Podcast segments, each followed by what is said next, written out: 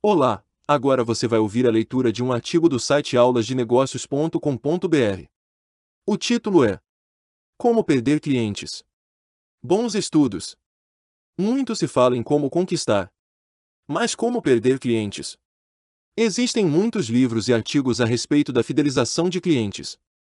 Quando se trata especificamente de produtos, as empresas buscam sempre o melhor custo-benefício para seu público-alvo.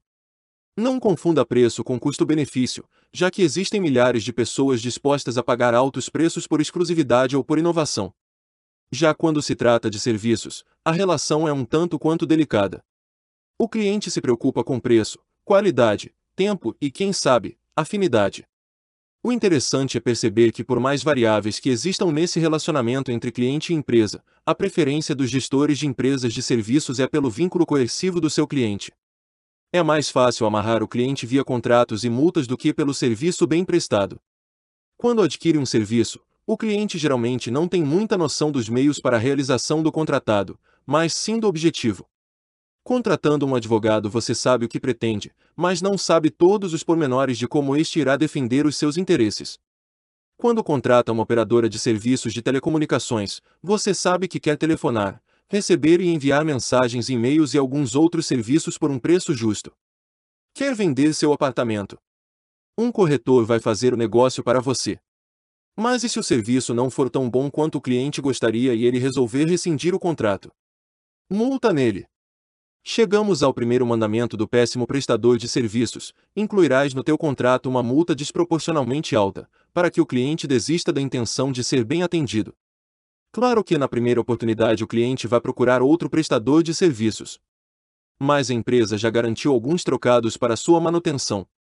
A título de exercício vou expor algumas situações reais. É um roteiro de péssimas práticas, com alta probabilidade de perder clientes, mas reflita após a leitura. Será que você não viu nenhuma dessas situações em sua empresa? Prometa e não cumpra na íntegra o combinado, afinal, o que interessa é o fim, não os meios. É mais difícil o cliente escapar quando algum serviço tem falhas no decorrer do processo, já que se ele procurar outro prestador do serviço solicitado terá que recomeçar do zero todo o processo.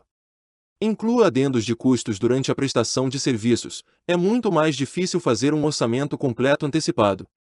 Não se preocupe com exatidão, apenas demonstre novas necessidades orçamentárias ao cliente.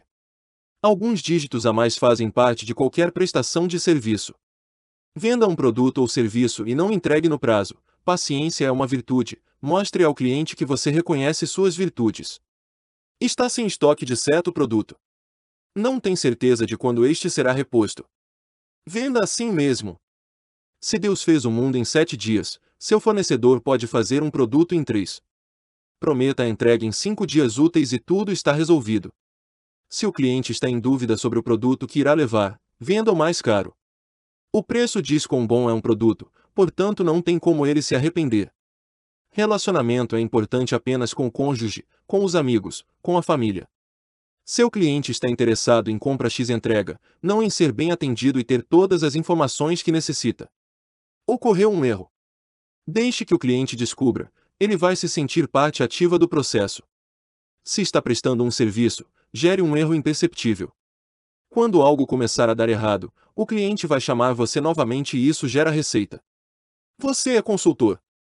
Haja como psicólogo da empresa, dê sempre total razão para o cliente. Quando ele perceber que você só serviu para sugar recursos e massagear seu ego, com certeza vai lembrar dos bons momentos que passou junto a você e lhe contratar novamente para longas horas de bate-papo, pago, sobre o mundo empresarial. Bom momento para expor o segundo mandamento do péssimo prestador de serviços: tornarás o cliente seu refém. Um bom exemplo: se você trabalha com softwares, não faça um excelente trabalho de uma vez. Faça vários trabalhos medianos durante um ano. Lembre-se, o refém se apega ao sequestrador quando exposto a longos períodos de convivência, síndrome de Estocolmo. Vamos tentar otimizar nosso tempo e trazer dados práticos para utilização imediata. Com esses dados você pode saber se sua empresa é atrativa ou se vai perder clientes. Primeiramente, vamos definir quatro critérios: preço, qualidade, tempo de entrega, execução e afinidade. Agora, um breve questionário. Esse questionário deve ser respondido pelo cliente e pelo gestor. Comparar as duas percepções é vital para saber se as impressões estão alinhadas. Caso não estejam, a resposta é óbvia: sua empresa não conhece seu cliente. Preço: O preço do produto ou serviço é barato, acessível, justo, caro. Qualidade, se for um produto. Baixa qualidade. Razoável. Bom. Excelente. Qualidade, se for um serviço. Mal feito. Suficiente. Bem feito. Ótimo. Tempo de entrega execução. Péssimo. Descumprido. Razoável. Pontual. Afinidade. Péssimo atendimento. Indiferente. Bom nível técnico. Muito bem atendido. Tenho certeza que algum marqueteiro adorador de pesquisas está se perguntando: ele chama isso de questionário. Já vou adiantar a resposta. Você tem paciência para completar longas pesquisas ou questionários? Estamos falando em não perder clientes, sejamos objetivos. Lembre-se, esse questionário é uma forma de encontrar indícios sobre sua relação com seus clientes. Algumas colocações sobre a percepção do cliente. Preço: o ideal é que sua média esteja entre acessível e justo. Barato ou caro são termos pejorativos.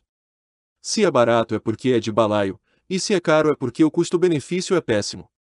Qualidade: se for produto, compare a visão do cliente com a do gestor.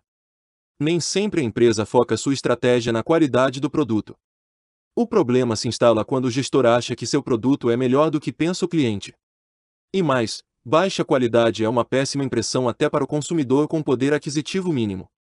Qualidade, se for serviço apenas uma impressão interessa aqui, ótimo. Bem feito ainda tem o que melhorar. Falta se esforçar mais, ou o problema está na afinidade. Compare os dois fatores. Talvez o que realmente faltou foi mais empatia. Tempo de entrega e execução, aqui não existem desculpas. Pontualidade é essencial para o sucesso. Garanta um alto grau de satisfação entre seus clientes. Exceções podem existir, mas lembre-se, uma má impressão rende péssimas recomendações a um grande grupo de potenciais clientes. Afinidade: aqui está o quão carismático é seu time. Um bom atendimento é tão importante quanto todos os outros fatores, com um diferencial: o cliente lembra mais de um bom atendimento que de um endereço. Agora, o terceiro mandamento do péssimo prestador de serviços: ninguém conhece seu negócio melhor que você mesmo. Não perca tempo prestando atenção nos outros. Você é genial e não precisa de informações. Então, meu caro, você está preparado para fidelizar ou perder clientes? Você acaba de ouvir um artigo do site aulasdenegócios.com.br. O autor desse artigo é Alex Kunrat, consultor da IDAT Consultoria e Treinamento. Se quiser ver vídeos, Acesse youtube.com aulas de negócios. Estamos nas redes. Nos acompanhe.